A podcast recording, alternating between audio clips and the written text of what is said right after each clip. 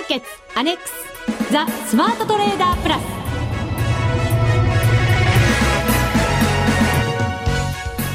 こんにちは。内田まさです。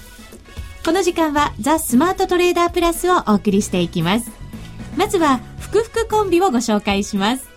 国際テクニカルアナリスト福永博之さん。こんにちは。よろしくお願いします。そしてマネックス証券の福島正さんです。こんにちは。よろしくお願いします。よろしくお願いいたします。関東は暑いです今日も。まあ関東だけじゃなくて日本全国だと思うんですけれどもね。暑いですね。暑いですね。福島さん先週札幌でしたよね。そうですね。あの金曜日、土曜日で札幌にあの行ってまいりました。いかがでした？うん札幌も実はですねあの曇っていたんですけども、ええ。あのー気温が25度以上あっておー。札幌にしては少し暑かったみたいでただ、東京にいるよりも全然やっぱり涼しく感じました。ただですね、土曜日帰ってきたらあの関東の方で梅雨明けしていたという。帰ってきたら梅雨明け。ちょっとびっくりでしたうん。ので、非常にやっぱりこっち暑いなというふうに感じますね。余計に実感された感じしますよね。ね。うん、セミナーどうでした？セミナーはですね、えーとまあ、たくさんのお客様にあのお越しいただいて、はい。やっぱり、まあ、こういう、まあ、相場ですのであのもちろん為替についてでやっぱり日本株をお持ちのあのやってるトレードされてる方が一番多いので、ええ。あの非常に熱心に聞いていただいたっていう印象がちょっとありますねうん最近あの FX も株もセミナーものすごい盛り上がってきてますよね。そうですね。うん。あのぱり来場されるあのお客様の数っていうのがあの多いイメージがやっぱりありますよね。はい、はい。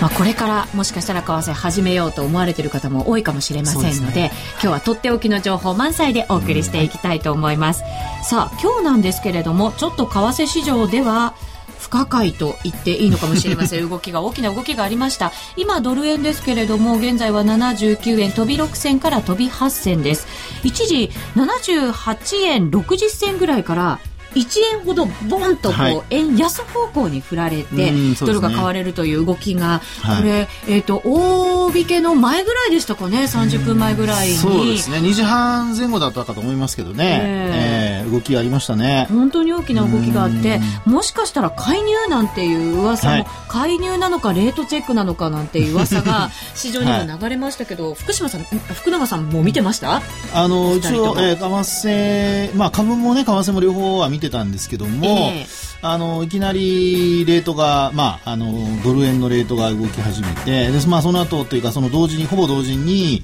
あの先物もいきなり買い物がどんどん入ってきてと。そうですね、現物も指数はプラスになりましたね。そうですね。で一時1万円に迫るところまで上昇したんですけど、そのまままた落ちてきたという形で、本当に一瞬でした、プえ。ーで私ももうすぐに介入かなと思ったんですけど、でも中身やっぱ見てみると、あのー介入だといわゆるその押し上げ介入とかですね、あと不対価介入とか非不対価介入とかいろいろ介入のやり方あるんですが、ええ。まあ本当にあの今回のはなんでしょうか、あの一瞬で終わっちゃったというですね本。当に一瞬でしたね。うんまあ、ね全部を戻したわけじゃないんですけれどね。ええまあ、ですからそういう中で考えると、まあ、まあもちろん介入っていうね、これは否定はできないんですけども、お株、まあ株、為替の動きからすると、仕掛け的な動きだったんじゃないかなという感じがしますね。で、米銀のあの買いが、大量買いが入ったっていう話が伝わってますんでね。はい。はい。これでも福島さん、こういう動きがあると、なかなかこう、円を買いづらい環境になりますよね。うーんそうですね、ただ、まあ、えー今回あの、介入はあのなかなかこうなないだろうって結構言われているので、はい。そうですね、ここまあここから円をこう強く買っていくっていうのはなかなかそれはそれで勇気いると思うんですけども、ただなかなか特に米ドル円に関して言うと、まあ、米ドルを買うっていう理由もなかなかなくて、まあ、どちらも買う理由がないかなっていう状況じゃないですかね。本当そうですね、ヨーロッパもですけれどもアメリカもソブリンリスクというところが今すごく意識されてますので今日はたっぷりと、はい。えー現在の水準またトレンドなど解説をお二人にいただきたいと思いますのでよろしくお願いいたします。よろしくお願いします。それでは番組進めてまいりましょう。この番組を盛り上げていただくのはリスナーの皆様です。プラスになるトレーダーになるために必要なテクニック心構えなどを今日も身につけましょう。どうぞ最後まで番組にお付き合いください。この番組はマネックス証券の提供でお送りします。ザ・スマートトレーダープラス。今週のハイライト。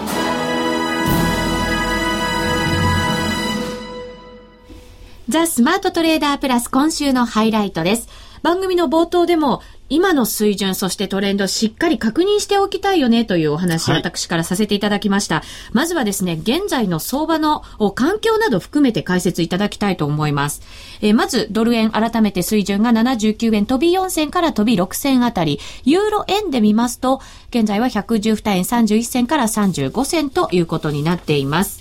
えー、まず、ドルの方なんですけれども、雇用統計が先週の金曜日に発表されまして、はい。はい。えー、内容は結構悪いものでした。うん、そうでしたね。まあ、そこからだいぶこう、流れが変わってきたような、まあ、そんな印象になってますよね。はい。あの、本当に、なんていうんでしょうか、あの、もう、その前の週ですね、要するに週末に結構重要な経済指標の発表があってですね、アメリカの方ですけども、ISM が予想に反して良かったと。はい。で、雇用統計が週末金曜日に発表されて悪かったという、まあ、よくいいのがあって悪いのがあって、さあ今週末はという。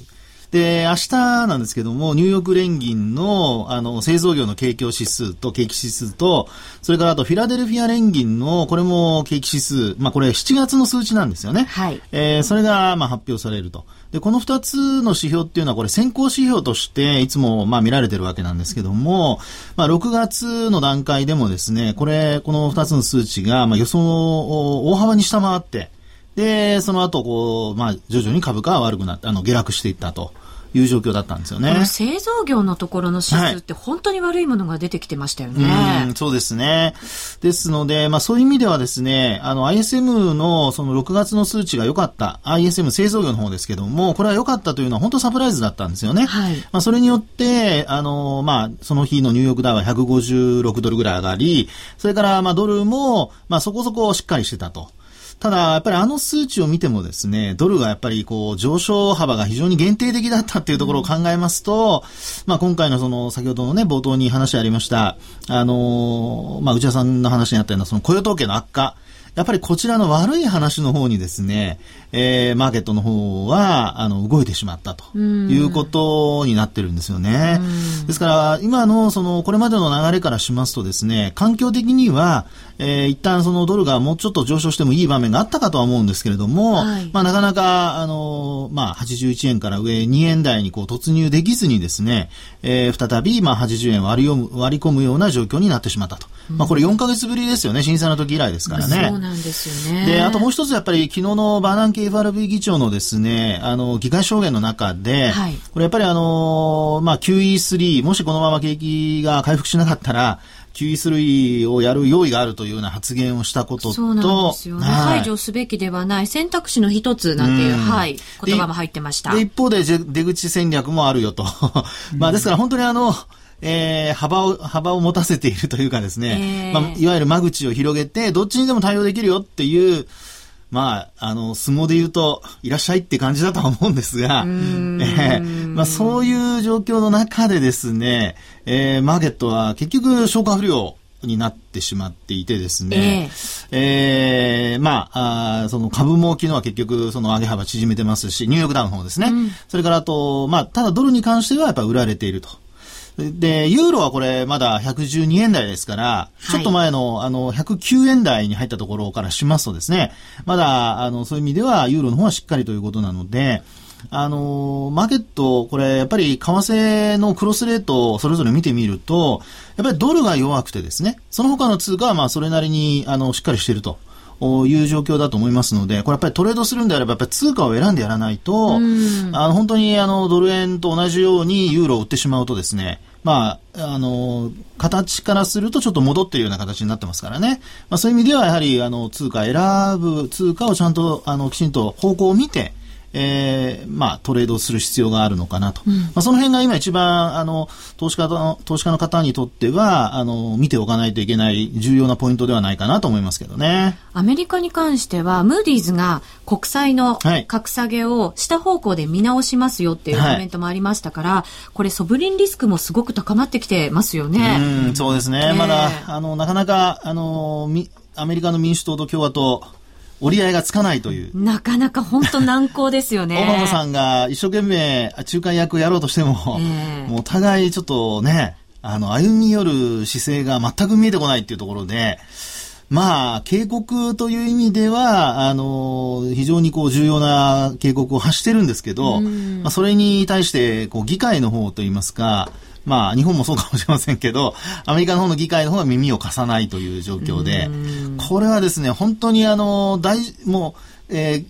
上限引き上げさえすればですね、何にも起こらないんですけど、はい、これが、あの、簡単にできると思ってしまったところにですね、あの、本当にあの、勝負は、下駄を履くまでわからないとよく昔から言いますので、これはですね、本当に私はもう、もうずっと前から言ってるんですけど、気をつけておかないと、あの、安易にこう、楽観視してしまうとですね、えー、えらいことになっちゃうかなという気はしますね。これ、上限を引き上げできないなんていうことも、はい。あり得るわけですか？ありえますよ。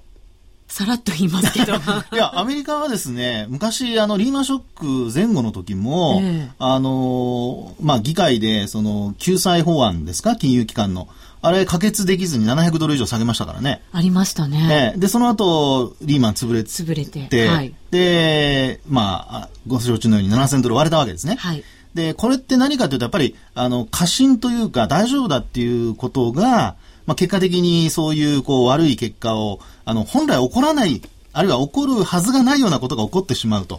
いう結果を、あの、あえて導き出すようなことになってしまいますんで、まあ、今回に関しても私はここまでまあ引きずってるところからですね、まあ、本当に土壇場で、あの、なんか歩み寄るっていうことを見せない限りは、まあ、そのまま、なし崩し的に期限が来ちゃうような気がしちゃいますね。7月22日までには決めておきたい。はいまあ決めないとね。困るよ。8月2日がまずはね、利払いですからね。えー、で、その後にまた元金の支払いが残ってますんでね。まあ2日超えても元金の支払いまでなんとかなんて甘いこと考えてると、それこそちょっとやっぱりドルは売られるでしょうね。うえー、米債がそれで金利が、あの、まあ、売られて、債券が売られて、金利が上昇っていう時に、あの、まあ、一般的には正常な状態であれば日米の金利差からしてですね、あの、金利が高い方の通貨が買われるっていう状況から考えますと、ドルが買われるように思われるかもしれませんけど、はい、これもユーロのソブリンリスクを考えていただければ一番あの、明らかで、えー、ギリシャの国債14%とか15%、10年債が。まあ、そういう状況でもユーロ売られるわけですから。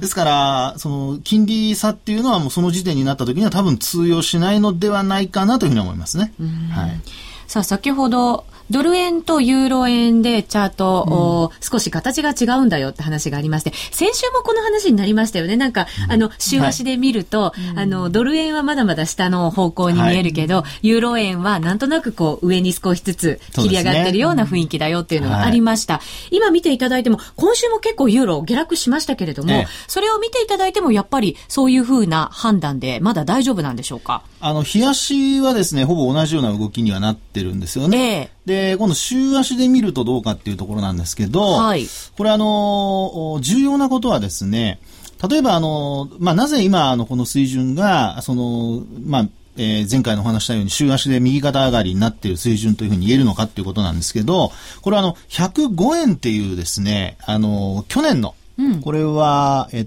と、8月ですかね。そうですね。8月の下旬でしたね。そうですね。ここで105円っていうあの価格がついてるわけですね。はい。でその後に、まあ一旦120円台超えて124円ぐらいまで行ってですね、2、3円でしたかね、そこまで行って、うん、で、その後、今のまた112円台の水準に戻ってきていると。うん、ですから、あの、期間を長く取れば取るだけ、その安いところからのスタートになってるわけですから、まあそれで、あの、トレンド的にはまだ右肩上がりが続いているというふうに考えられるわけですね。で一方で、米、えー、米ドルを見てみますと、はい、これは逆にですね、高いところからの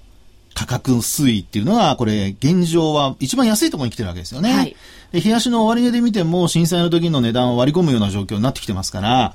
まあ、こういうふうに考えてみると、あのまあ、直近では、あの、下落、ユーロが下落したおかげで、一旦その、えー、26周線なんか割り込んではいるんですけども、うん、移動平均線はまだ上向きですのでね、あの、ここからその戻すというような状況になってきたときにはまだ上昇トレンドが続いていると。でも、やっぱりドル、米ドルに関しては、ここから戻しても、まだ移動平均線超えられない状況なので。そうですね。はい。であの、日本線、えー、13週、26週ともに下向きですから、えー、これやっぱ下降トレンドが続いているというふうに、まあ、テクニカル的には見るということになるでしょうね。うんあの、今日とか、あと、昨日の朝方なんかも結構、こう仕掛け的な動きがやっぱりあったりするんですけれど、はいこういうので短期的で見て、流れって変わらないものなんですか、はい、これあの、一番手っ取り早いのが、ボリンジャーバンドで見ていただくといいんですけど、ボリンジャーバンドですか？はい、ボリンジャーバンドの冷やしですね。はい。これ、ね、見るとですね、これあの、以前にもひょっとしたらお話したかもしれないですね。あの、介入やった時にですね、あのー、非常にこう2円程度、一番最初の介入で動いた時があったんですけど、ね。はい。あの時もですね、結果的にあの、ボリンジャーバンドの、あの、プラス2シグマを超えられなかったんですね。で、プラス2シグマの向きも下向きのままで変わってなかったということでですね、あの、今日も見ていただいても、まあ今日は介入ではないという形で言われてはいるんですが、はい、仮に介入だったとしてもですね、ボリンジャーバンドのプラス2シグマに届いたか届かないかぐらいのところなんですよね。うん。あ、ごめんなさい、マイナス2シグマ、ね、マイナスシグマですよね。マイナス2シグマ、はい。ですので、そういう意味では、まだあの、ボリンジャーバンドのマイナス2シグマの外にあるということなので、これはもう完全にまだ、あの、下降トレンドの範囲内というふうに言えると思いますね。はい、短期的に見ると、でも、ドル円もユーロ円も結構形は福島さん同じような感じなんですね。そうですね。短期で見ると確かにそうですよね。ただやっぱり長期のトレンドには逆らわない方がいいという、私はルールを自分で作ったんですけれど、そういうもんなんですかね。うんただね、一つ、あの、あの、2日前のユーロが思いっきりこう、急落した日だったじゃないですか。えー、やっぱりイタリアとスペインの国際利回りが、まあ、あの上がってっていうのはあると思うんですけども、やっぱりその時に、実はあの、9円の方が、ボラティリティとしては、はい、あの、その日3%、ボラティリティとしてあって、ユーロ円は2.7%ぐらいだったんですけども、まあ、それにつられてやっぱり流動性が低いとこ、あの、通貨、ペアが、やっぱりこう大きくこう開いちゃうんですけども、あの、トレードするときに、その、まあ、今、ユーロに関してはそういったソブリンリスクがあって、はい、あの、ど、何が起こるかわからないので、で、やっぱそういったときに、こう、釣られて安くなる、まあ、5ドルも当然釣られて安くなったんですけども、まあ、そういったところで、あの、戻りですよね。も、もし戻りで狙うんであれば、そういった9位であったりとか、5ドルであったりとかっていう通貨を、まあ、と、あのー、まあ、買った方がいいのかなっていうふうに、あの、すごい思いましたね。うん。5ドルとか、こう、ニュージーランドドルとかっていうのは結構黒線の中でも、あの、底堅く推移してた通貨の一つですよね。ねねトレンドとしてはもう、あの、上昇トレンドの中にやっぱりあるので、まあ、そういったところで釣れやすした、あの、通貨を、まあ、買うっていう手法もいいのかなって、ね、戻りを狙って、うん、本当通貨ペアしっかり選んでいかないといけませんね。ねはい、はい、えそれでは、一旦 CM を挟みまして、まだまだ続きます。FX なら、マネックス証券の FX プラス。現在、FX のサービスを提供している会社、世の中にたくさんありますよね。そんな中、マネックス証券の FX 講座が堅調に増えていると聞いています。なぜたくさんある会社の中でマネックス証券が FX トレーダーに選ばれるのか、私なりに検証してみました。まずは取引コストについて。取引コストといえば取引手数料とスプレッド。マネックス証券ではもちろん取引手数料は無料。米ドル円のスプレッドは原則2銭と低コスト。しかも、1000通貨単位から取引できるため、初心者の方にも優しいです。気になる取引ツールはとても使いやすく、投資情報も満載で、携帯電話やスマートフォンからの取引機能も充実。もう言うことありませんね。さらに皆さんに朗報。今なら新規講座開設最大23,200円プレゼントキャンペーン実施中。FX を始めるならマネックス証券がおすすめです。講座開設のお申し込みは、パソコンや携帯電話からマネックス証券で検索。今すぐお申し込みを。FX は予託した証拠金額より多額の取引を行うことができるレバレッジ取引であり、取引対象である通貨の価格や金利の変動により、予託した証拠金額を上回る損失が生じる恐れがあります。お取引の前には必ず、契約締結前交付書面の内容を十分お読みになり、リスク手数料などをご確認ください。マネックス証券株式会社、金融商品取引業者、関東財務局長、金賞第165号。スマートトレーダー計画、よーい、ドンザ・スマートトレーダー計画、よーい、ドン。このコーナーでは、スマートなトレーダーになるためのノウハウ、実践テクニックについて教えていただきます。えー、いつもはここで FX ダービー中は私のトレードを、はい、デモトレードをご紹介させていただくんですが、今はダービーの合間ということになりますので、でね、えー、時々これ不定期でやらせていただこうかと思うんですけれどもね、はいリアルマネーで FX チャレンジの報告会を。はい。すごいですね。これは内田さんのリアルマネーそうです。すごいですね。と言っても、はい、あの、本当に練習中なので、ええ。えっと、少しの単位でしかやらないんですけど、はい、それでもリアルマネーで、今 FX をほぼ毎日チャレンジしていますので、すごいじゃないですか。はい、今週の動きをちょっとをご紹介させていただこうかなと思います。はい、ぜひ、お願いします。あの、先週まではですね、負けてたんです。はい、あの、入れてたお金の、ええ。っと、4分の1ぐらいを失ってしまいまして、うん、4分の3ぐらいになっちゃってたんですけれど、はい、えっと、雇用統計の日から、それをこう、順調に取り戻して、雇用統計の日から？そうですね。今、えっと、結果としては、はい、えっと、1.5倍ぐらいまで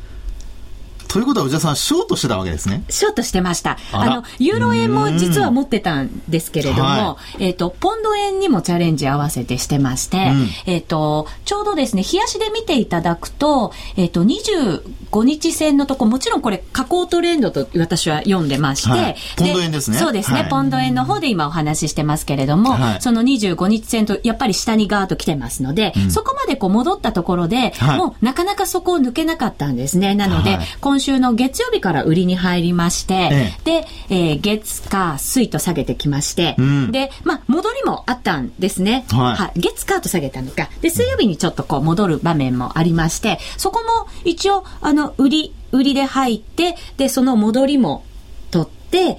今度は買いで入って。そうですね。はい、買いで入って、うん、それで、まあ、その戻りも取ったところで寝て、はい、で、実はもうまだ下降トレンド続くだろうなと思ったので、その日の夜にしっかり売りで、えー、差し値を入れておきまして、た。ら、寝てる間にそれを引っ掛けて、はい、たら、あれですよ。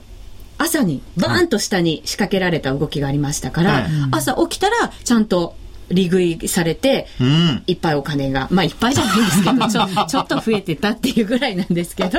それ寝てる間にお金が口座から、ね、口座に増えていた。はい、増えてます。これなんだろうって、動き見てなかったんで。連続注文を出してたってことですね。そうですね。はい、はい。ちゃんとその注文出して、試しにやってみようかなと思ってやってみたら、はい、すごくうまくいった例だけをお話しさせていただいております。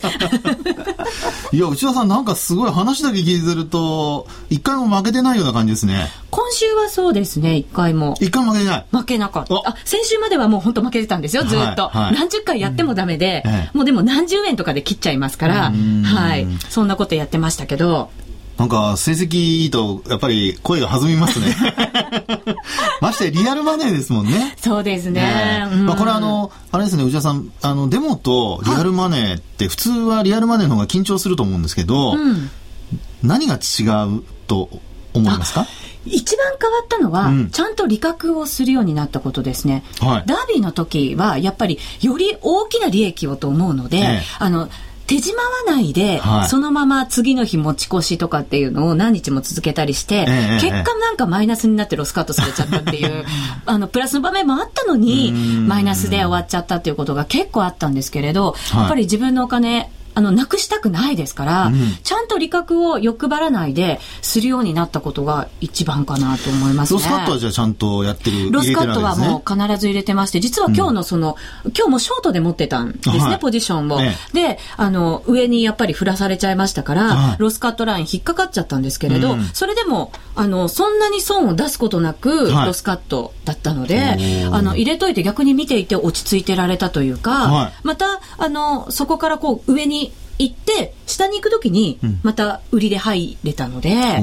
ん、で、それも本当に短い取引でパッと手締まったんですけれど、はい。うん。まあでもそれ、あれですね、あの、もう一つちょっと今のお話聞くと聞きたいのが、今ですとなんか今日っていうことは、この番組が放送、日本時間の昼間の時間やってますね。ルールを。なんかあの、いつものね、あの、これまでのデモダービーのトレードからすると、なんか夜中のトレードが多いような気がしたんですけど、はい。なんか全然違いますね。夜中はやらなくなりました、逆に。あら、あそうなんですね。はい。もう手締まっちゃうんで、はいしっかり寝てます。皆さんよく聞かれ、これ覚えておいてくださいね、これね。内田さんの成績は、そういったところに関係しているのかもしれませんね。はい。はい。あの、ね、あの、リアルマネーで、ええ今は、あの、はいダービーの準備を、私は着々と 進めている。昼の間取引をしてるとそうですね。手が空いてる時間だけ。はい、そうなんです。ああ、やっぱりダービーもそういうふうにした方が、ひょっとしたらいいのかもしれませんね。やっぱりちょっと店にね、しっかり切って勉強しないことには、ダービーで失敗の繰り返しになっちゃいますから、ええもうそういう恥ずかしいトレンドは皆さんにね、はい披露するのはやめたいなと思いいや、待ってる人もいるか。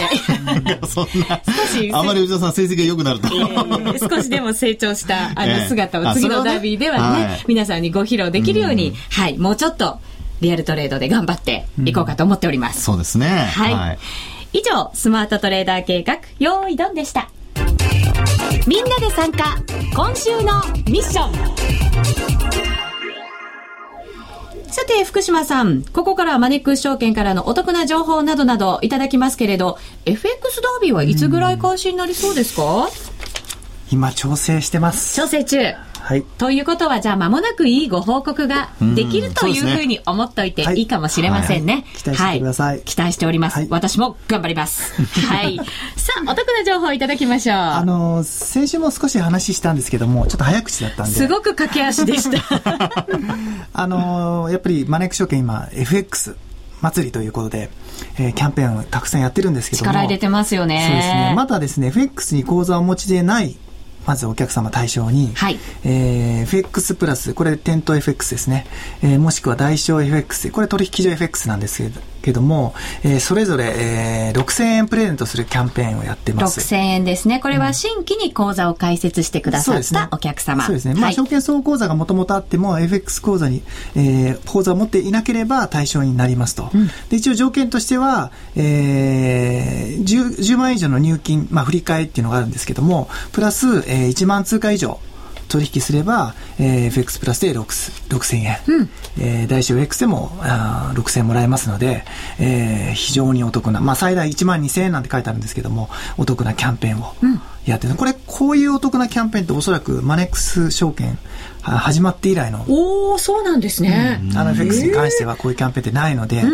ーこれ8月末までやってますので、はいえー口座をお持ちでない方は、えーまず口座を開いていただきたいなと思います。最大のチャンス到来と言っても間違いでないかもしれませんよ。はい。それからあと、あのー内田さんみたいにもう実はもう FX の口座開いてるよと。いう方もいらっしゃると思うんですけども、そういったお客様には、えー取引ボリュームに応じて、えーキャッシュバックはい。するキャンペーンを FX プラスでも代償 FX でもやってますので、えーまあ既存の、まあ、FX 口座を持っているお客様はそのキャンペーンを、えー目当てに取引していただければなと思っております。はい。このキャンペーンもエントリーが必要になりますよね。そうですね。あの、必ず事前にですね、ホームページからエントリー制になってますので、自動エントリーになってないので、えーそこだけは気をつけていただきたいなと思います。私もすでにエントリーしております。やっぱりね、チャンスはものにしていかないといけませんからね。ねお友達も誘ってね、